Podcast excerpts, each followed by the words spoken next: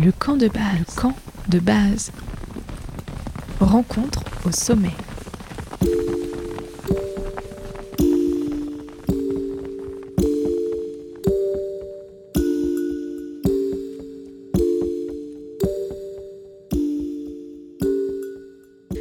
Bonjour à toutes et à tous et bienvenue dans ce 22e épisode du camp de base. Aujourd'hui j'accueille Marilyn Duval, présidente de l'association foncière pastorale de Villarodin-Bourget en Maurienne. Ensemble, on parle de deux sujets qui se croisent en montagne et qui sont particulièrement importants pour le futur de l'économie de ce territoire, j'ai nommé le tourisme et l'agriculture. Jusque dans les années 80, les paysages sont façonnés par les paysans qui produisent surtout pour se nourrir. Et puis, avec la création des stations de ski dans la vallée et l'implantation de nouvelles entreprises, les Morianais et Morianaises recentrent leurs activités.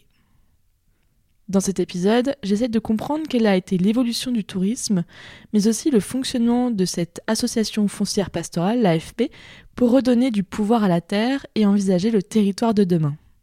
Bonne écoute Et n'oubliez pas, de nombreuses ressources supplémentaires et la retranscription de cet épisode sont d'ores et déjà disponibles sur le blog www.campdebase-podcast.com. Bonjour euh, Marilyn, merci beaucoup de m'accueillir euh, ici. On est sur ta terrasse euh, dans le joli village du Bourget. On entend derrière nous les oiseaux.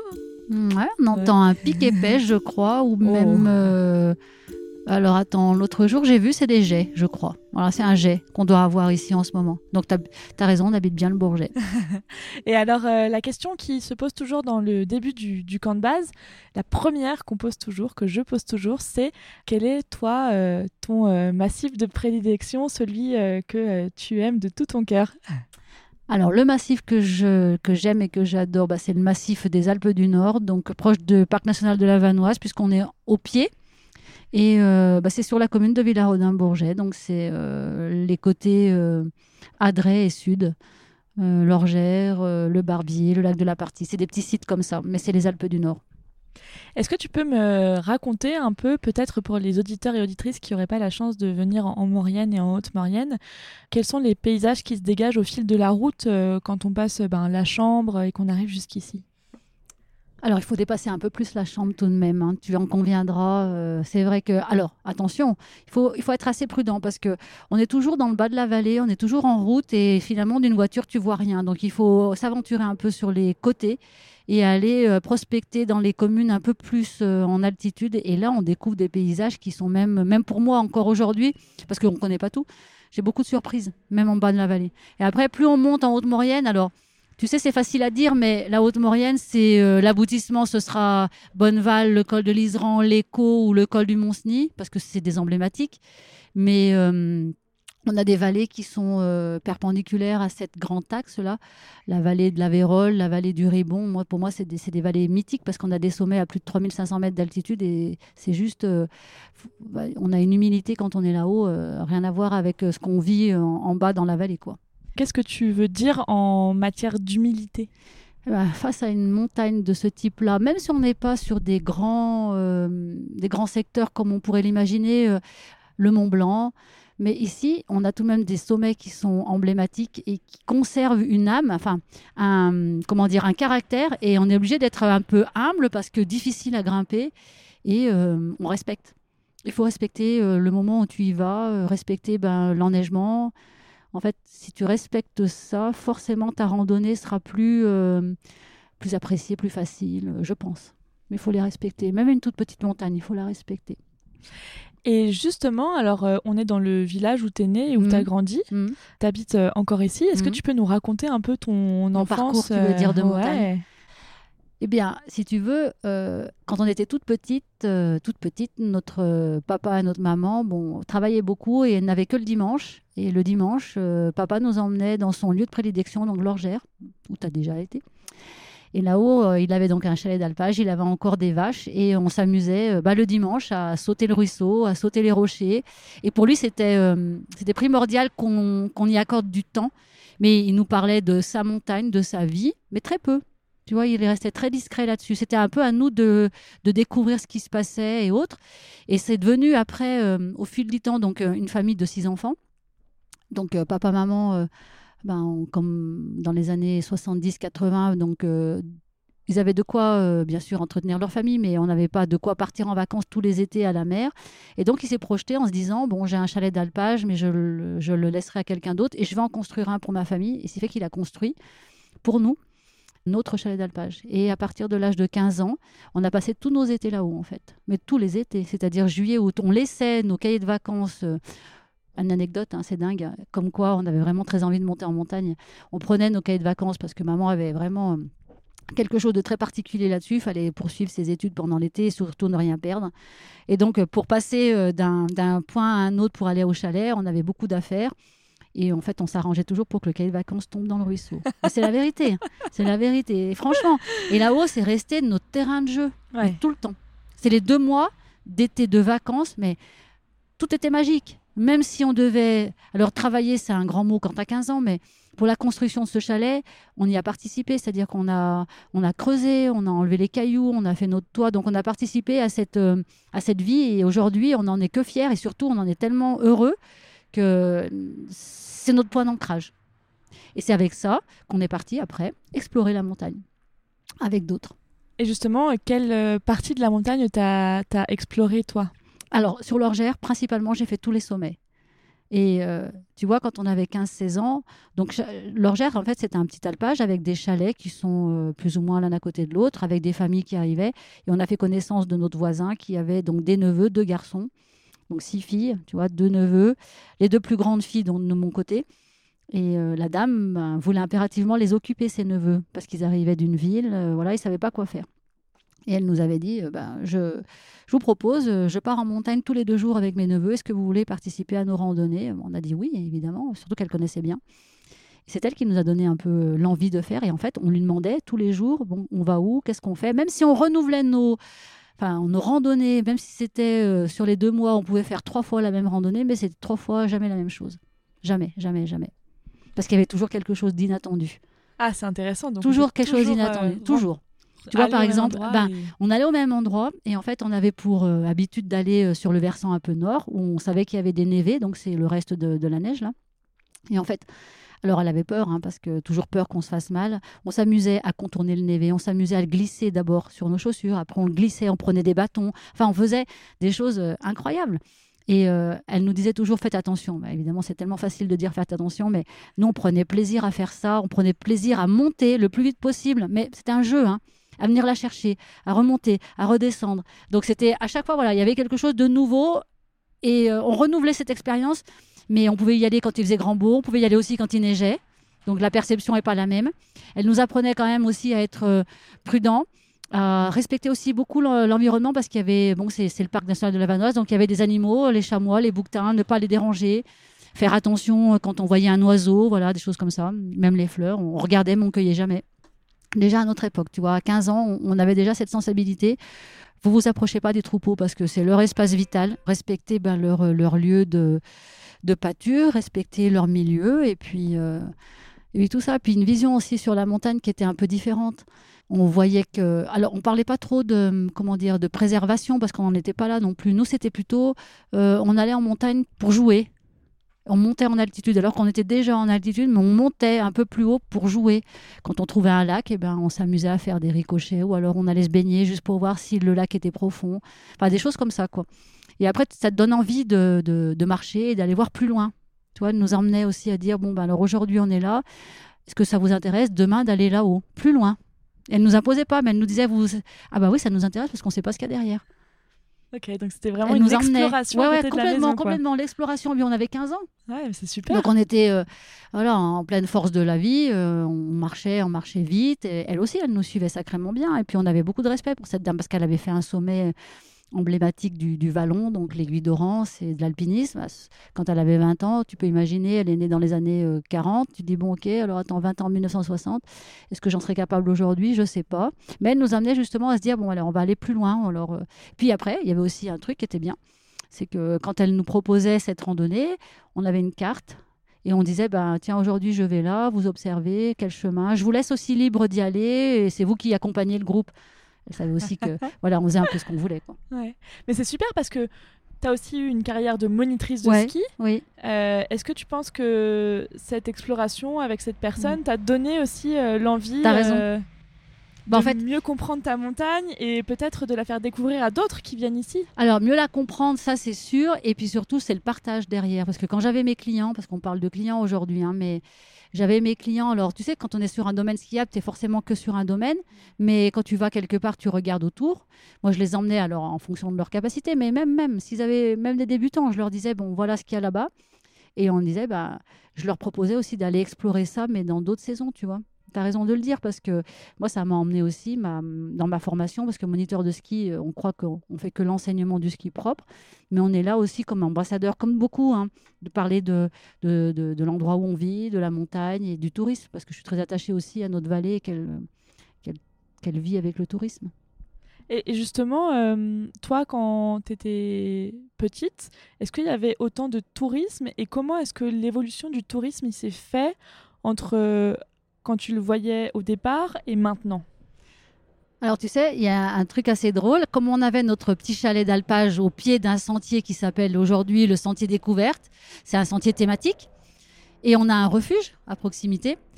Quand on était donc sur notre terrasse avec les autres sœurs, on s'amusait à compter le nombre de personnes qui passaient sur le chemin. Et on se disait, tiens, 300 personnes qui peuvent aller au refuge. Donc potentiellement, on disait, mais comment elle va faire pour accueillir 300 personnes jour qui passaient régulièrement? Donc ça faisait beaucoup. Mais on les voyait à peine, nous. Et après, euh, donc, moi, de par mon activité d'été, donc euh, je suis devenue en 2000 euh, gardienne du refuge de l'Orgère.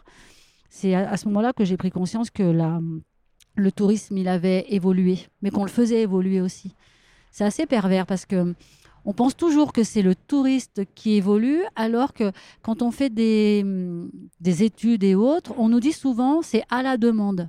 C'est faux en fait. C'est pas tellement le tourisme qui demande quelque chose, mais si tu lui proposes, il va le prendre.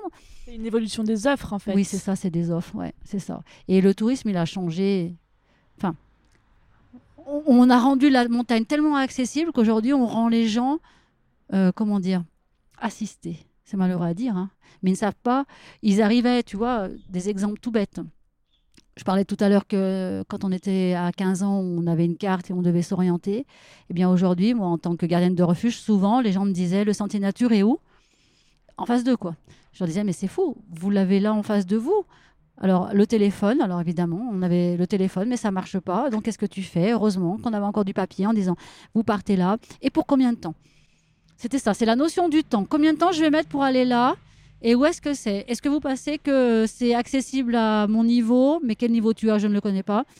Tu vois, c'est se mettre à la, finalement à la portée des gens. Et c'est comme si on nous demandait à nous, est-ce que vous pourriez pas m'emmener? Parce qu'en fait, je ne sais pas. C'est fou, hein c'est que les gens n'arrivent plus euh, d'eux-mêmes à, à ouvrir les yeux. Ils sortent de leur voiture et c'est la première question. Bon, bah c'est où? Et il faut combien de temps? Mais pourquoi le temps? Quand tu es en montagne, le temps, il n'a pas de... ça dépend. Effectivement, quand tu pars en montagne, tu fais une course, comme on dit. Bon, tu t'inquiètes, tu t'inquiètes ou pas de la météo, mais tu y vas. Et voilà, si la météo change, bah, tu sais que tu peux t'abriter, tu sais que tu peux attendre. Alors oui, on peut toujours dire il y a des enfants, ok, même avec les enfants, il faut leur apprendre. Tu attends, tu patientes, et une fois que c'est passé, on repart. Bah eux non. C'est fou cette consommation. En fait, ils consomment la montagne. Moi, je la consomme pas. En fait, je la vis. Je la consomme vraiment pas. Il y a une question de, de pédagogie et d'éducation finalement, puisque en rendant, en faisant toujours plus d'offres vers différents publics et en rendant Mm. la montagne accessible, finalement, derrière, il n'y a pas de pédagogie et il n'y a pas de, de- ouais, d'apprentissage. Non, il n'y a pas d'apprentissage. Tu vois, j'ai voulu faire l'expérience. L'année dernière, je me suis dit, euh, bon, je n'ai pas travaillé l'été d'avant, et je me suis dit, l'année dernière, je vais faire une expérience, je vais proposer mes, mes compétences, entre guillemets. Et je me suis orientée sur conseillère en séjour. Aujourd'hui, on les nomme comme ça, les offices du tourisme, les personnes qui travaillent en office, conseillère en séjour, pendant les week-ends. Donc, j'étais sur un site particulier en Haute-Maurienne. On m'avait prévenu, attention, là où tu es, euh, c'est beaucoup de gens qui connaissent bien le secteur, euh, pas de problème. En fait, tu fais que ça. Et les gens arrivent, Ok, euh, donc on est quatre, on veut faire de la montagne, qu'est-ce qu'on peut faire? Alors toi, tu as des outils, tu as une carte et tu leur dis, bah, vous pourriez aller là, vous pourriez aller là, et qu'est-ce qu'on peut voir ici? Toi, toi tu, tu leur amènes tout. Ouais. C'est triste. Alors que dans l'exploration, il y a aussi sortir une carte et se dire où est-ce oui, que tout je pourrais seul. aller? Ouais. Mais oui. Pourquoi ce ne serait pas l'inverse? Et à la limite, tu te sers des offices du tourisme pour, euh, bah, je sais pas, pour bien euh, comprendre ce que tu as toi euh, mis Être en place, sûr. être sûr. Ouais. Mais tu viens comme ça et c'est, ils il, t'achètent, tu vois. Et on, alors on avait un temps imparti, hein. C'est fou, hein. En cinq minutes, il fallait que tu expliques tout. Ouais. Alors ils sortent des outils. Tu as des cartes et tout, mais la carte, si la personne n'a pas compris, euh, Oui, si elle sait pas lire une carte, en fait, une carte, ça ne sert à sert à rien. rien. Alors, c'était une carte très, très, très succincte, mais néanmoins, ils avaient la ligne principale, donc c'est la départementale, la vallée. Et après, voilà, ils avaient, tu vois, c'est c'est fou. Aujourd'hui, on est dans une problématique, donc sur ce type d'outils. Ils ont mis en place des randonnées. Alors, tu as la randonnée verte, familiale, bleue, un peu moins familiale, rouge, et puis noire. D'accord? T'en as quatre. Donc, en fonction du public que tu as, tu les orientes. D'accord? Aujourd'hui, on est bien d'accord que, à part les, les, personnes aguerries, ils viennent pas en office de tourisme pour te demander un truc. hein. Donc, c'est bien que des personnes qui ont un niveau vert ou bleu. Ouais. Ce qui fait que tu balances tout le monde dans des endroits verts et bleus. Qu'est-ce que ça, qu'est-ce qui se passe? Surfréquentation de cet endroit-là. Et aujourd'hui, on est en train de réfléchir comment réduire la fréquentation. Donc, il y a, tu vois, il y a une boucle là, il y a un creux et ça va pas. La jonction, n'est pas faite. Et je m'en suis rendu compte l'année dernière, mais moi, j'étais outrée de voir que je disais à ma collègue, mais je suis presque, à- je, leur écrivais. Vous pouvez aller là, là, là, là. Ah, mais vous avez l'air de bien connaître. Je dis, oui, bah oui, un peu quand même, mais je, vais à la recherche. Voilà, moi, je pars le matin, je me dis, euh, on va quelque part, oui, ok, dans quel sens On va là, on regarde sur notre carte, ça nous intéresse, on explore, quoi. Bien sûr, on est de la montagne, on a peut-être le pied plus, euh, comment dire, Aguerri. aguerri, on est bien d'accord. Mais ça n'empêche qu'il faut rééduquer ces gens, quoi. Et on va passer encore du temps à rééduquer les gens. L'offre a l'air euh, de pas être euh, en phase avec euh, les problématiques de surfréquentation, justement. Ah bah là, non, là, ils y réfléchissent. Hmm. Il y a des endroits aujourd'hui, des sites très particuliers comme l'écho en Haute-Maurienne, ils ont décidé cette année, de, durant l'été, de ne plus rendre accessibles les parkings, tellement il y avait des voitures. Hmm. Mais c'est des endroits où même nous, en tant que personnes qui vivons ici, on n'y va plus. Moi, j'y vais pas. J'y vais pas. Et je, je- je dis aux gens l'été, mais n'y allez pas parce que vous allez retrouver les mêmes problématiques. Vous allez mettre une demi-heure à savoir où vous allez vous garer. Vous allez être pas bien parce que vous allez déjà dès le départ vous serez fâché parce que voilà. Et je leur dis mais privilégiez des endroits où vous pouvez y aller à pied tranquillement. Prenez le temps de de, de marcher quoi, ne serait-ce que de marcher, d'entendre l'eau qui ruisselle, euh, tu vois. Et justement, euh, est-ce que euh, toi, tes parents, qui avaient l'air d'avoir une vie très rythmée par le travail, Mhm. ils prenaient le temps de la randonnée et de la découverte de la montagne? Non. Papa, tu vois, le dimanche, il prenait pas le temps de la randonnée, il prenait surtout son temps à lui pour se reposer, mais ça n'empêche que à travers son travail, dans des alors c'est c'est- particulier, mais euh, il prenait pas le temps pour nous dire tiens, je vais marcher, bien que des fois il nous emmenait à des endroits très particuliers pour aller cueillir le génépi ou des choses comme ça. Toi, c'était très spécifique. Mais néanmoins, la montagne, on l'a découverte avec lui, mais par d'autres travaux. C'est-à-dire, on allait en forêt, couper le bois. Il faut monter en montagne pour faire ça. Toi, tu dois monter. Et on allait euh, aux champignons, par exemple. Bon, c'était pas un très grand amateur de champignons. Des fois, il ramassait des choses, il savait même pas de quoi il ramassait. Mais enfin, c'était juste parcourir. Voilà ce qu'il connaissait le mieux. Et il voyait l'évolution de ces terrains, toi, où il connaissait. En fait, il nous a emmenés sur ces terrains à lui, mais par une autre activité. Mais le bois, ça a été euh, incroyable ce qu'on a découvert.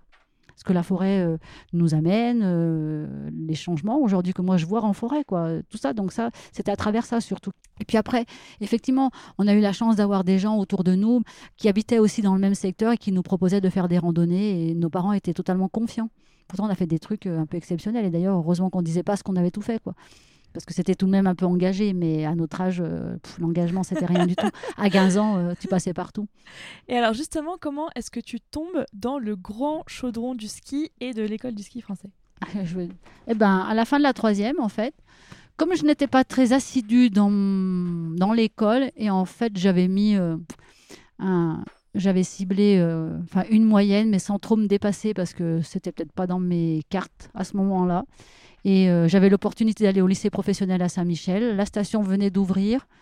Elle avait une dizaine d'années d'expérience et euh, je m'étais dit, bah, le monitorat de ski me plaît, l'enseignement me plaît.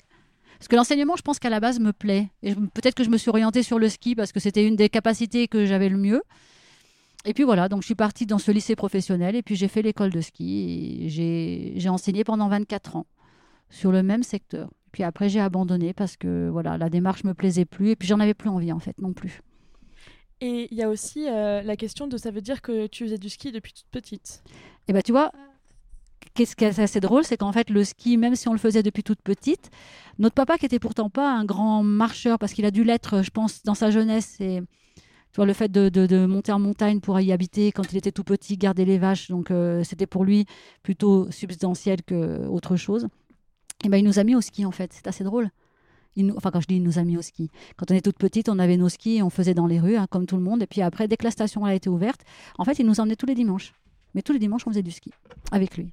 Et cette station de la Norma, elle ouvre euh, en quelle année? 72. Donc elle aura 72. 50 ans cette année. Waouh. Tu vois? Donc tu vois, on est arrivé un peu avec elle. Donc c'est voilà, on était là au bon moment. Enfin au bon moment, j'en sais rien, mais on était là. On a profité de cette montagne-là, même si aujourd'hui avec le recul, je me dis bon, faut faire attention parce que on va plus pouvoir euh, continuellement agrandir, euh, faire des changements comme ça sur les pistes et autres parce que parce que voilà, il y a des enjeux écologiques que j'ai pris conscience. Mais auparavant, tu vois, la station c'était une offre euh, économique quoi pour la- les gens qui voulaient y rester, pour dynamiser un peu notre village euh, et notre vallée. Donc on a pris en main cette station, quoi. on a pris en marche quoi, et on est resté là-dedans. C'est vrai qu'il faut aussi dire pour les personnes qui nous écoutent et qui connaissent pas la Maurienne que c'est une vallée très industrielle, Oui, mais qu'à un moment donné où en fait euh, l'industrie euh, décline un peu c'est ça, oui. et que donc il faut euh, trouver euh, d'autres manières ça. de subsister à ses besoins et que le tourisme c'est une des options. Bah, ça a été l'option. D'ailleurs, les maires qui se sont engagés là, donc je parle pour lui parce que c'est mon grand-père quand même, qui était à la tête de la mairie, il s'est engagé. Et en 1972, c'est pas rien de dire aux agriculteurs je vais récupérer vos terres pour en faire euh, une station de sport d'hiver. Et c'était un, sa- un sacré challenge et le challenge il est réussi. On peut être que fier de ça. Même si aujourd'hui on doit modifier pas mal de choses, mais on est quand même fier d'avoir gardé pendant 50 ans voilà, cette économie. Après le tourisme, ben, il va falloir euh, le réapprendre je pense, pour que notre montagne reste un peu, euh, comment dire, euh, stable et puis euh, qu'on qu'on l'envahisse pas non plus parce qu'il faut pas non plus envahir. Tu vois, je, je vais souvent dans des réunions et quand j'entends des gens dire il faudrait réouvrir des chemins pour donner la possibilité à des gens qui connaissent bien le secteur d'aller ailleurs, je leur dis non, stop. Moi, je leur ai dit, mais non, il faut préserver ces sites-là. Et puis, si ces gens-là veulent aller ailleurs, bah, qu'ils aillent déjà ailleurs où il y a des chemins qu'ils ne connaissent pas. Ça m'est arrivé l'année dernière de dire à des gens, un couple hein, de, habitué au site de Lens-le-Villard, qui me disent euh, il n'y a pas d'autre chemin euh, pour faire de la randonnée à Lens-le-Villard? Je leur dis mais non, il n'y a pas d'autre chemin. J'ai mais par contre, monsieur, madame, est-ce que vous êtes déjà allé plus bas? Ils me disent non, non, jamais. Je dis mais attendez, alors vous avez une voiture, vous êtes mobile, vous n'êtes jamais allé à Ossois. Ossois, c'est au-dessus là. Non, jamais. Ah, alors, vous savez, typiquement, donc moi je ne vais pas favoriser un- une ouverture de chemin pour vous, allez déjà dans d'autres endroits. Puis il faut qu'on arrête de faire des chemins de partout. Je pense qu'il y en a suffisamment. Et puis, comme je l'ai dit tout à l'heure, tu peux passer 100 fois sur le chemin, tu vois pas 100 fois la même chose. Parce que je pense que tu vois, tu vieillis. Je le dis pour moi, hein, parce qu'à 15 ans, je faisais ça. À 30 ans, j'ai exploré la station de la Norma en étant moniteur de ski. Et à 50 ans aujourd'hui, bah, je l'explore d'une autre manière. Je fais plus de randonnée. Tu vois, je, je vais le voir différemment. Parce que tu l'apprends, cette montagne. Et on a, elle t'apprend aussi à toi d'être... euh, c'est ta situation. Donc, euh, tu, tu es là à un moment, tu partages quelque chose, mais tu es là. Et euh, c'est toi qui changes. La montagne, elle change pas. Mais c'est toi qui la vois changer, peut-être, avec le temps. Et alors tu as eu de multiples vies, donc euh, euh, monitrice de ski, Ouais. mais tu as aussi été conseillère municipale à Villarodin, Villarodin. Bourget. C'était en quelle année ça? De 2008 à 2020. Par contre, j'ai été gardienne de refuge, tu vois, Et pendant aussi 20 ans. été gardienne de refuge C'est à ça. Lorgère, C'est ça. Donc, un refuge très accessible. puisqu'on y arrive directement en voiture. En voiture, tout à fait. Sur le parcours d'un GR5. Voilà. Et euh, un vallon, alors emblématique aussi, parce que qui fait partie des, des randonnées faciles, accessibles. Alors, la mairie a mis en place une promenade confort, un sentier, tout ça. Mais j'ai passé des fois mon temps à m'énerver parce que, parce que je m'énerve, en fait. C'est parce que j'ai peut-être pas non plus les bons mots. Parce que je suis outrée de voir des gens qui bah, qui prennent pas en compte. euh, en fait, ce que j'aime pas, c'est qu'on voudrait. Les gens te disent, mais je traverse le pré parce que ben il y a pas de clôture. Oui, mais c'est pas parce qu'il n'y a pas de clôture qu- qu'il faut pas respecter. En fait, j'ai dit, mais c'est, c'est- je leur dis souvent, je dis, mais chez vous, vous avez peut-être une clôture.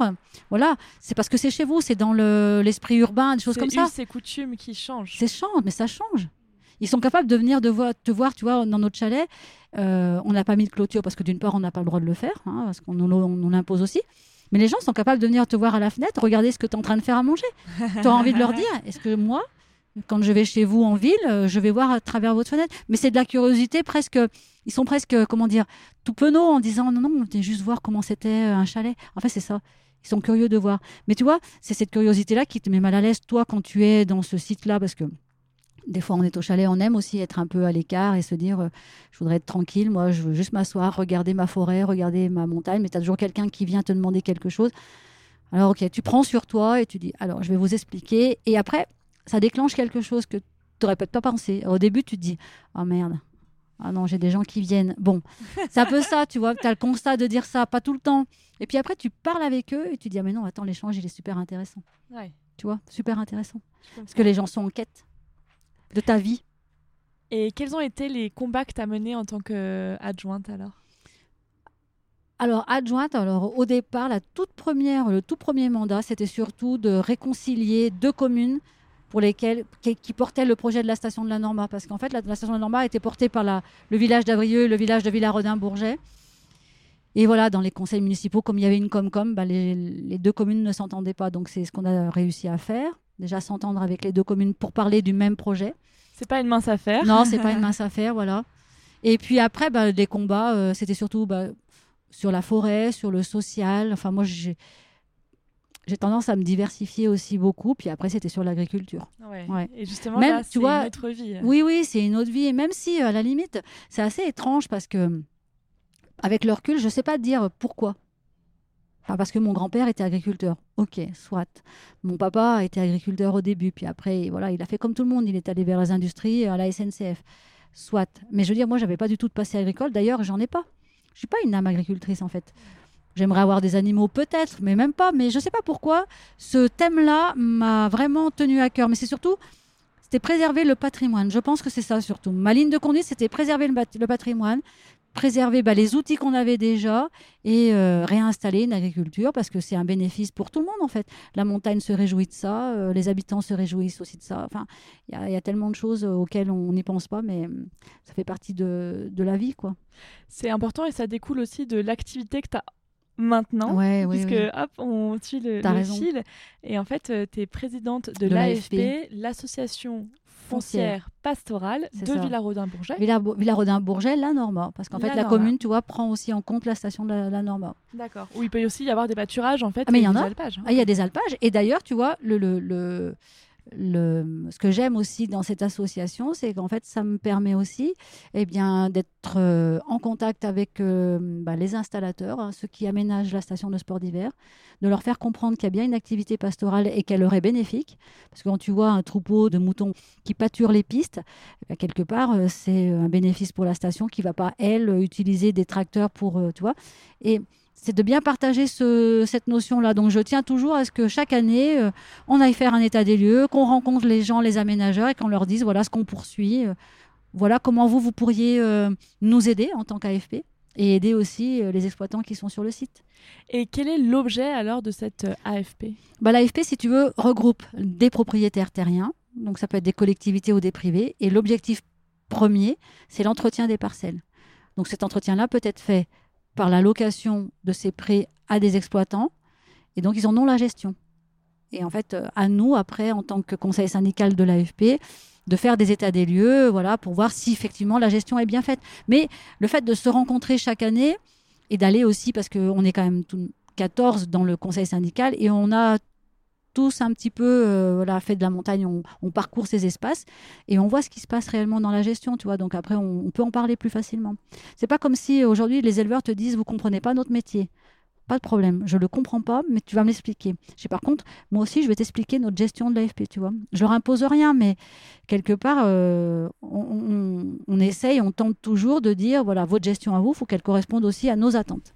Donc en fait, il y a une médiation qui est faite euh, avec les agriculteurs. J'ai l'impression que tu aimes bien être euh, justement bah, dans cette médiation. Bah, hein. ouais, ouais. En fait, c'est drôle, mais j'ai pas toujours les bons mots parce que j'ai tendance à être, comment dire alors, je prends du recul, hein, mais euh, je travaille aussi dessus, hein, parce que c'est un vrai, un réel travail. C'est quand on, même pareil, quand j'étais au refuge, tu vois, au tout début, je m'énervais parce que je comprenais pas l'attitude des gens. Après, tu, tu, tu te repositionnes et tu dis bon, attends, Marilyn, tu es là, tu connais bien le site. À toi d'apporter aux gens les bons mots, puis qu'ils arrivent à découvrir ce que toi tu penses. Et pareil pour les agriculteurs, en fait, c'est beaucoup de médiation. Mais tu, tu fais ta médiation avec tout le monde, en fait. Tu es un petit relais. Donc c'est toi qui amènes euh, voilà comment je vois les choses. Et quand tu t'installes dedans, bah, on, te prend en compte aussi. Et combien est-ce que vous avez d'agriculteurs euh, En ce moment, on en a ce 13 moment? exploitants sur la commune. Alors, c'est pas que des agriculteurs, hein, parce qu'il ne faut pas oublier que quand euh, l'AFP s'est agrandi, effectivement, il y avait des agriculteurs qui étaient installés, mais il y avait aussi des gens qui habitent ici. Et il y a des gens qui ont des animaux comme des chevaux, par exemple, donc on les a pris en compte parce qu'ils ont des besoins, parce qu'ils vivent ici. Donc, euh, on ne pouvait pas leur dire, euh, Bah, écoutez, madame, euh, vos chevaux, c'est pas tout à fait dans la hum, prérogative de l'AFP. Non, non, c'était tout l'inverse. Vous êtes là, voilà ce qu'on peut, voilà ce que vous avez, voilà ce qu'on peut faire pour vous, et ainsi de suite. Et on a toujours un partage avec eux. Et quelles sont les contraintes finalement qui s'appliquent sur le territoire en termes d'agriculture et de pastoralisme euh, dans sa globalité Eh ben, tu as plusieurs contraintes. On a déjà le parc national de la Vanoise. C'est pas une contrainte en fait. C'est euh, voilà, c'est un espace dédié à la préservation. Et quand euh, on a des transhumants qui sont sur cet espace-là, donc ils ont des gestions un peu particulières, des mesures agro-environnementales climatiques, tu vois, qui s'appliquent à leur gestion. Donc ils ont des zones où ils peuvent aller une année sur deux. Il y a des zones où il y a trop d'érosion, donc ils n'iront pas cette année-là. Et donc ils ont des tas de choses à faire et des dates aussi. Donc ça, c'est des contraintes. Mais si tu expliques à l'éleveur et si tu anticipes, c'est plus une contrainte. Ça devient un mode de gestion. Aujourd'hui, on parle beaucoup de prédation avec le loup. Eh bien, si tu veux, le chien de protection dans les élevages doit faire partie de la gestion. Il y a 20 ans en arrière, on a balancé aux éleveurs, vous prenez un chien de protection pour vous protéger sans expliquer que ça faisait partie de ta gestion. Aujourd'hui, ça fait partie prenante de ta gestion.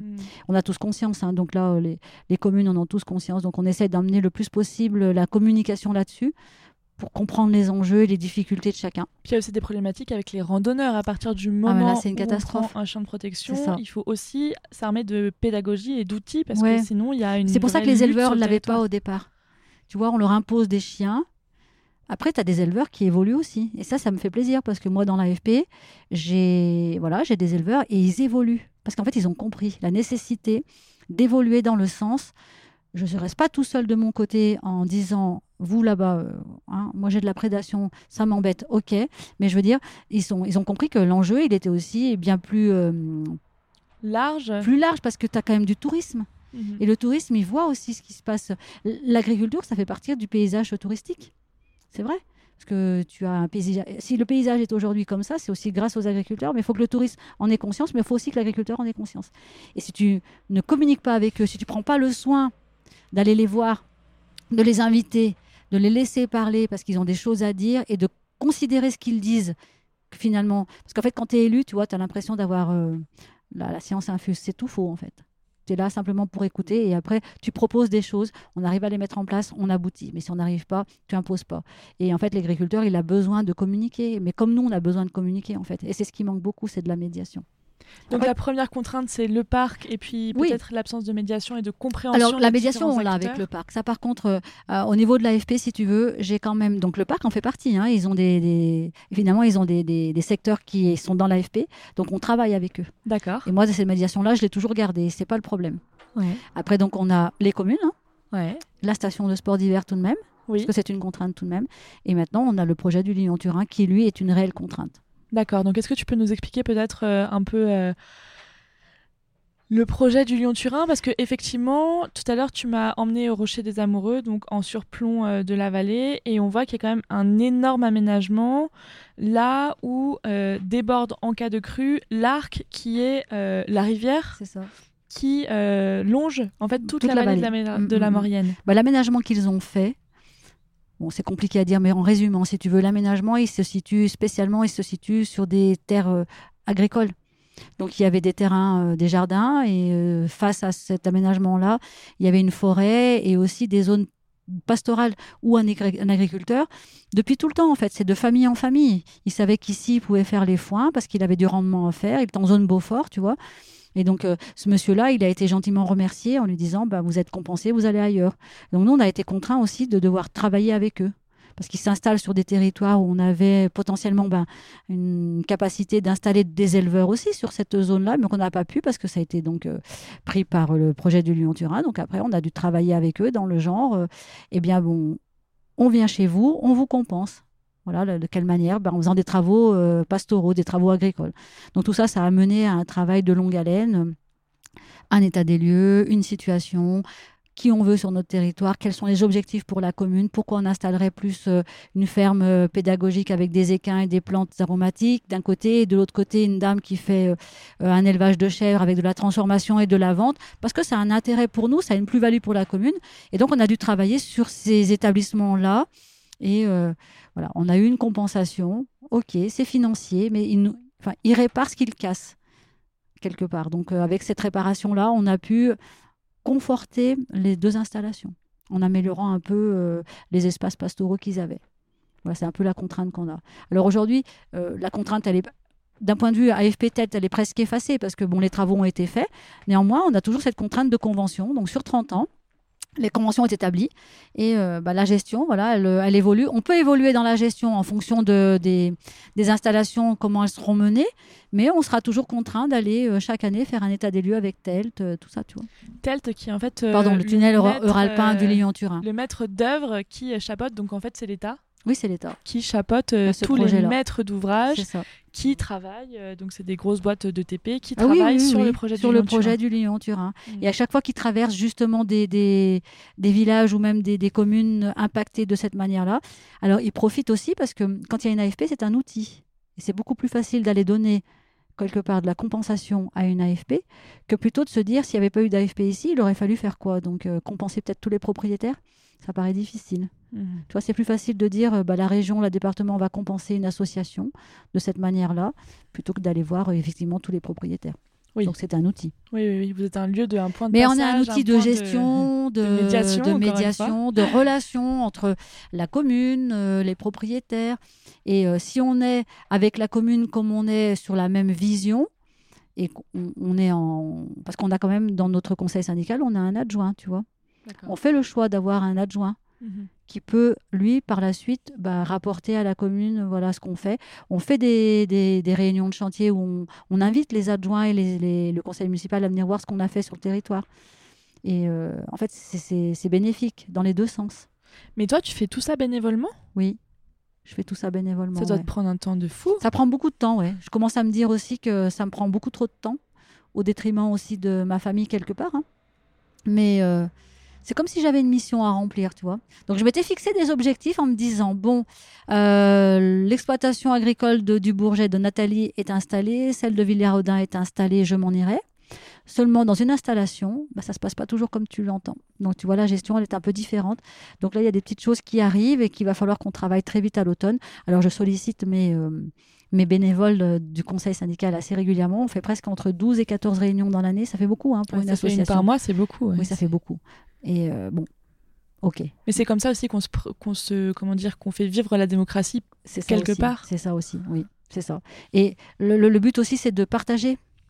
On n'a pas toujours les, les mêmes accords, hein, mais on arrive toujours à, enfin, on arrive plus ou moins à, à une issue, parce qu'on se fait aider aussi. Et tu vois, en fait, l'AFP de Villarodin-Bourget, elle est devenue, euh, parce que j'ai été, été interpellée par un monsieur qui a une AFP dans le Qui a eu vent de ce qu'on faisait aussi. Donc euh, c'est pour ça que j'ai envie de dire aussi aux communes, je leur ai déjà dit au Comcom aujourd'hui, euh, vous avez des outils, il faut nous aider un petit peu plus, nous porter un petit peu plus. Même si aujourd'hui, moi, la commune de Villarodin-Bourget, elle m'aide mais euh, à sa hauteur, mais elle m'aide vraiment beaucoup. Mais voilà, il va falloir que d'autres d'autres choses se passent quand même. Hmm.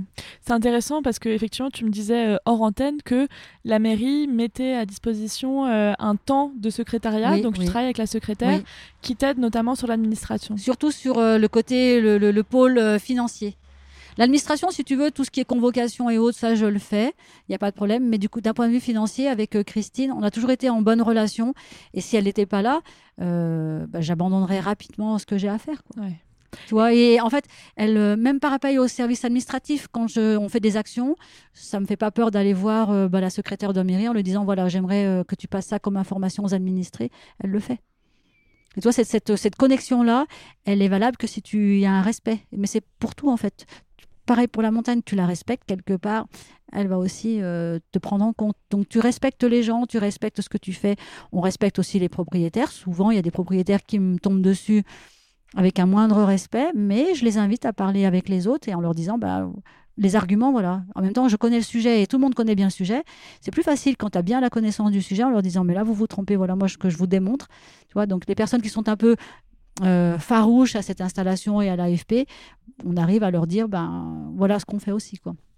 Et la question, moi, que ça m'amène, c'est que donc il y a des exploitations qui sont revenues sur le territoire, donc quelque part, les agriculteurs, ils ont toujours façonné le paysage sur le territoire de montagne. Est-ce que tu peux nous parler un peu euh, de l'évolution du, paysage, c'est intéressant parce que finalement, ça, se rapporte à, au beau, au pas beau, ce qu'on voit, ce qu'on a sous les yeux. Mm. Toi, comment tu l'as vu évoluer euh, ces dernières années, ce paysage? Moi, si tu veux, quand j'étais plus petite, j'ai participé aux activités agricoles de mes parents, de mes grands-parents. Donc, on faisait du blé, on faisait du jardin pour euh, notre consommation à l'année. Hein. Mais on, voilà, mes grands-parents faisaient du blé. Donc, on, allait sur des cultures, donc il y avait des jolies terrasses parce que tout le monde travaillait la terre. On avait tous, euh, les familles avaient tous leur petit lopin de terre. Et puis ensuite, euh, ben voilà, l'industrialisation est arrivée, euh, la SNCF, l'ONERA, EDF, donc ça a un petit peu siphonné les gens, ce qui était normal aussi. C'est dur l'agriculture. Ma grand-mère racontait que quand elle était plus jeune, il fallait qu'elle aille faire des foins à 2400 mètres d'altitude, se réveiller à 3 heures pour descendre son foin pour ses bêtes. C'est c'est dur dans la montagne, c'est difficile. C'était pas des vies faciles. Hein. Non, c'était pas des vies faciles. Donc après, effectivement, tu vois, même mon papa, il a gardé ses vaches un temps. Mais ça nourrit pas non plus. Non. 10 vaches, euh, aujourd'hui, tu, ne vis pas avec une famille de 6. Donc, qu'est-ce qu'il a fait? Il s'est orienté vers la SNCF, qui lui a procuré un salaire, quelques avantages aussi, tu vois, pour tes enfants, tu y penses aussi. Et après, euh, donc, euh, les terres, petit à petit, bah, elles ont été l'abandon, oui, oui, pour certains, c'est carrément de l'abandon. Et pour d'autres, ben, il y avait toujours un agriculteur qui était là, qui lui euh, façonnait. D'ailleurs, c'est grâce à lui si notre commune est restée un peu entretenue. Alors, tu vois, le terme entretenu est difficile à expliquer la définition parce qu'il y en a qui te disent, mais c'est pas beau. Mais qu'est-ce qui est beau pour l'entretien en fait? Parce qu'aujourd'hui, même encore aujourd'hui, c'est difficile de dire aux gens qui ont 70 ans, eh ben oui, là, on a fait de la pâture. Non, mais c'est pas propre. Mais qu'est-ce que vous appelez pas propre? Ah ben, il manquerait d'enlever ça, ça et ça. Ok, mais il y a quand même à expliquer aux gens que il y a une notion de, biodiversité. Tu vois, ça, il ne l'avait pas. Hmm. C'était peut-être un peu normal hein, en même temps, hein, parce qu'on en parlait peu. Mais aujourd'hui, on est plus proche en disant euh, il faut faire attention à la biodiversité, aux vivants. Et euh, pourquoi aussi l'AFP était un sujet important et pourquoi on l'a créé C'est qu'en fait, on voyait aussi beaucoup de parcelles. Ça, c'est de la friche. Il y avait beaucoup d'arbres. en fait. Les arcos et autres. Et on avait vraiment peur que, on le voit, hein, tu vois, les arbres sont tout proches des maisons et on avait vraiment peur de la sécurité d'un point de vue euh, incendie. Bien sûr. Et on s'était dit, le meilleur moyen de toute façon de, de, contrer ça, c'est d'avoir des exploitants qui, eux, pâturent d'une manière euh, plus responsable. Ça faisait partie aussi d'un choix d'étendre l'AFP à ça. Et pour revenir à ce qu'on disait, ben, en fait, moi, l'agriculture, je l'ai vu évoluer. Donc, les gens sont partis travailler ailleurs. Et puis, ben, nous, hein, nous, on est partis aussi travailler ailleurs. On a utilisé la montagne d'une autre manière. Moi, j'avais un petit jardin, voilà, juste pour mettre de, de, petites salades, tu vois, pour te faire plaisir. Et après, on est parti travailler bah, sur d'autres formes de montagne. Le ski l'hiver, euh, bah, l'été, euh, gardien de refuge, pourquoi pas, accompagnateur, pourquoi pas. Et on a délaissé toutes nos parcelles. Et puis après, bah, le fait aussi que, principalement, les gens, je pense que c'est dans tous les villages comme ça, mais on est très proche de sa terre. Et on a du mal à la partager.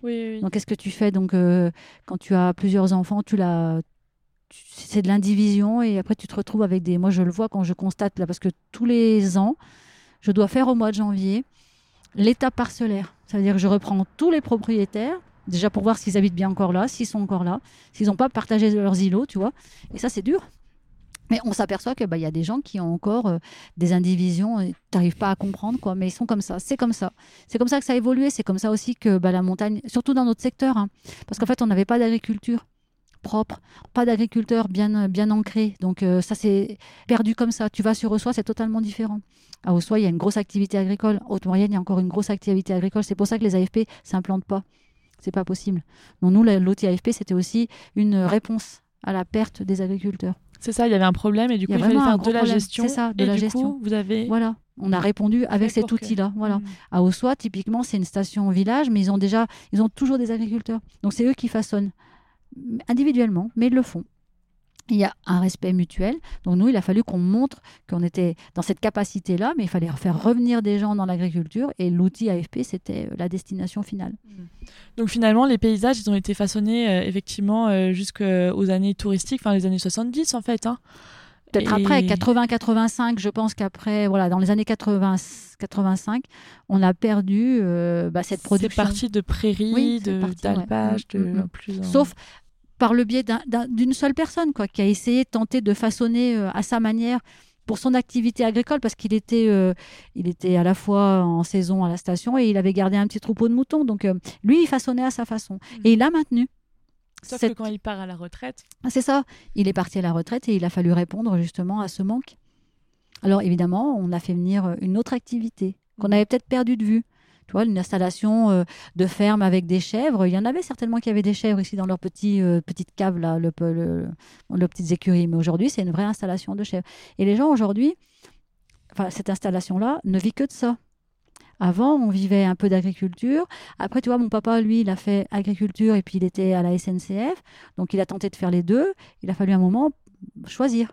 Qu'est-ce qu'il a choisi? La SNCF jusqu'à Oui. la fin de sa vie. Oui. Tu vois? Il a lâché le côté agricole parce que ça devenait contraignant. Tu as dit quelque chose tout à l'heure, tu as parlé de l'ONERA, peut-être qu'on peut rappeler Oui, un peu c'est ce l'Office national des études de recherche aérospatiale Voilà. qui s'est implanté en partie, une grande partie sur la commune d'Avrieux et une toute petite partie sur la partie euh, Villarodin-Bourget, comme euh, EDF aussi s'est implanté là-bas. Et donc tous ces gens qui, ont, euh, quatre- qui auraient 85 ans aujourd'hui, eh ben, à 30-40 ans, donc c'est construction d'une famille. Et c'est une situation familiale qui fait que ben, ils ont quitté l'agriculture. Parce ils que sont allés très vers dur. et- oui, voilà, ils sont allés vers ces institutions-là.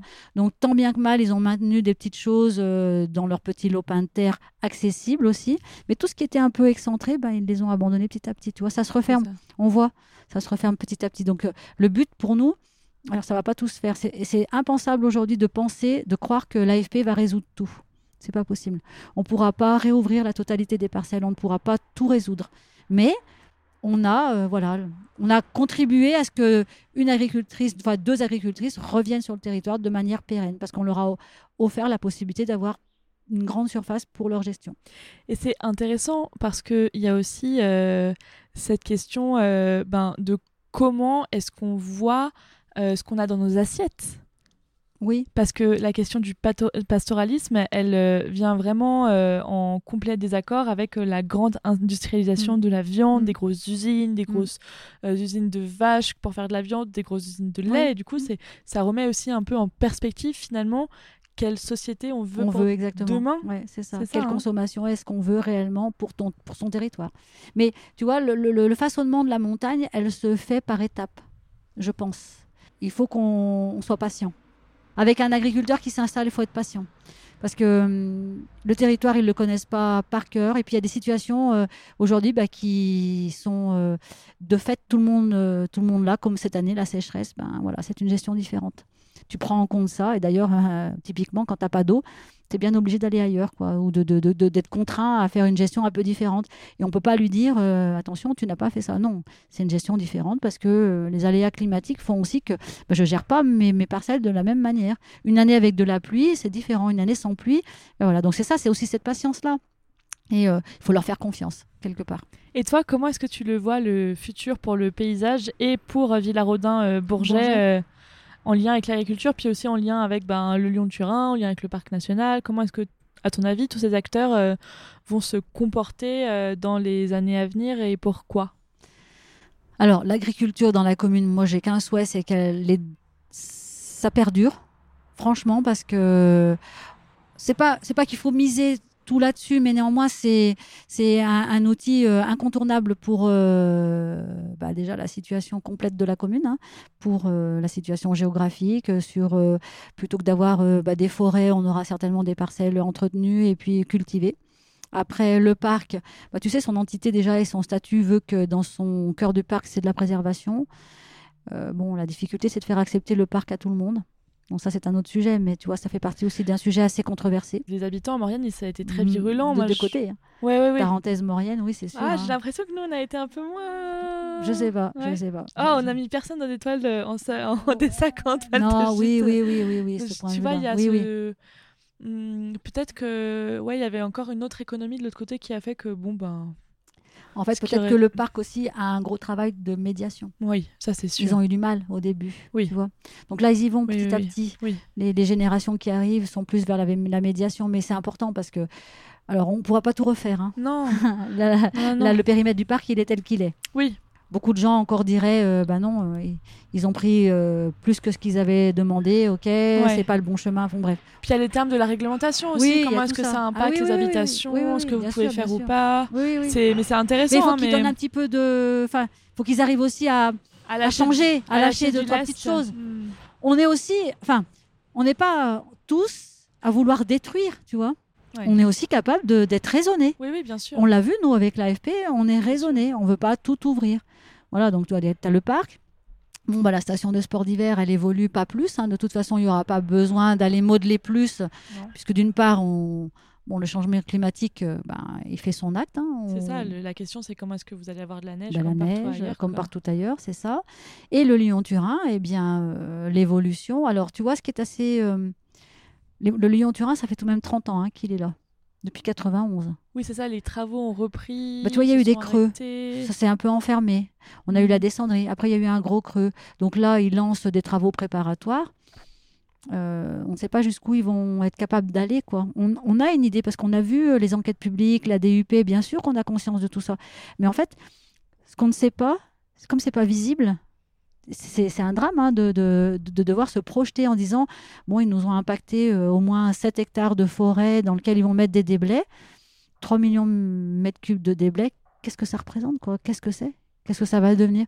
On n'en sait rien. Mmh on espère quand même que d'un point de vue construction et autres, on ne va pas encore euh, impacter des zones agricoles ou des zones euh, qui seraient confiées à des agriculteurs pour leur travail. Quoi.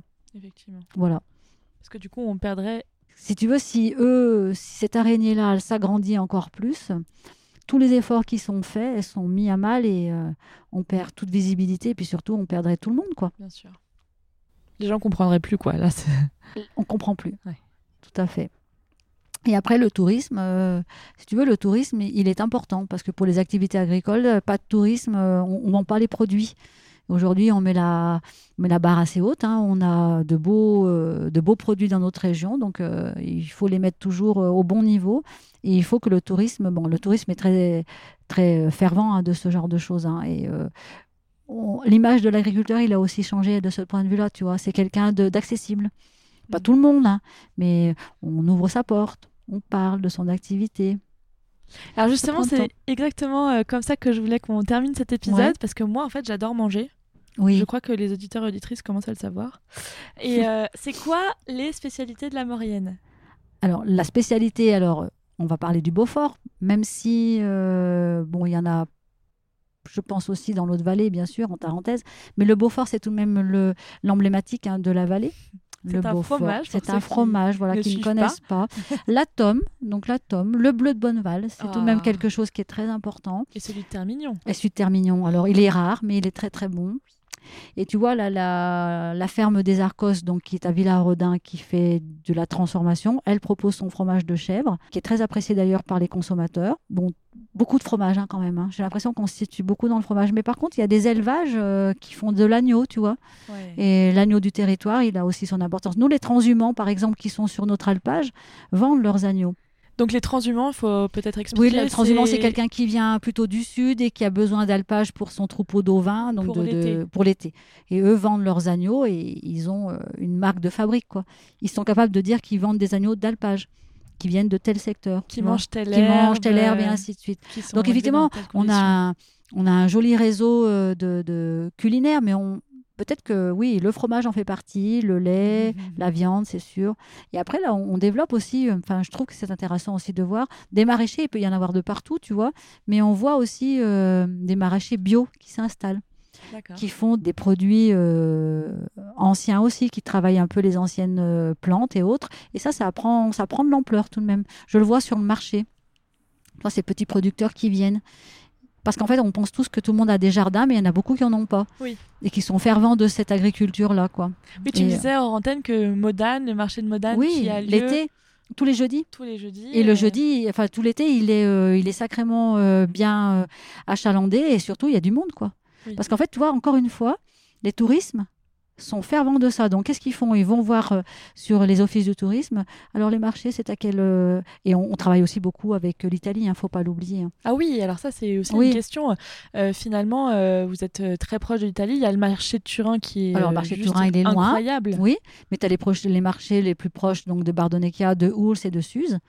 Et quand le, bien sûr, quand le Mont-Cenis est ouvert, bah, les gens vont facilement prendre la voiture facilement aujourd'hui pour descendre à Suse au marché. Et vont voir et non, moi j'aime bien faire cette, euh, cette transition-là aussi, d'aller de l'autre côté. euh, alors, pas uniquement chercher des produits, mais néanmoins, j'aime bien descendre sur l'Italie. Et oui, acheter des produits parce qu'ils sont... puis ils n'ont pas la même culture que nous. quoi. Non, non, non. Mm, Et puis, mm. ouais, pour le coup, ils ont une culture gastronomique Oui, qui est oui, hyper intéressante. Très quoi. intéressante. Mais la, la Haute-Maurienne a une belle culture aussi, même la Oui. Maurienne. Oui, Tu vois, la Maurienne aussi. Alors, euh, ouais, le, le fromage, c'est c'est prédominant de toute façon, c'est sûr. mais en parenthèse aussi. Oui. Ah, Mais j'aime bien, moi. J'aime beaucoup. que- Tu sais, j'aime beaucoup. euh, Il y a une ferme euh, au- de l'autre côté du col de Chavière, là, et ils vendent un Ah, Beaufort. qui Sur est... Pralo Oui. euh, Ah. comment il s'appelle? Le Ritor. Moi, j'ai goûté le Beaufort du Ritor qui est venu par un randonneur de l'autre côté. Et on a fait une petite dégustation, une comparaison, sans avoir de compétences, mais néanmoins, euh, voilà, on a fait une comparaison et c'était juste trop bien. En tous les Et- cas, un grand merci d'avoir Eh bien ben, voulu me donner le micro. Mais c'était hyper intéressant. Tant. Merci infiniment. Bah, tant mieux. Et, Et j'aurais euh, bien euh, plaisir à écouter ton podcast. Eh ben, merci beaucoup, Marilyn, d'avoir pris du temps Émilie. pour, euh, Merci à toi. pour cela. Et à très bientôt. À très bientôt.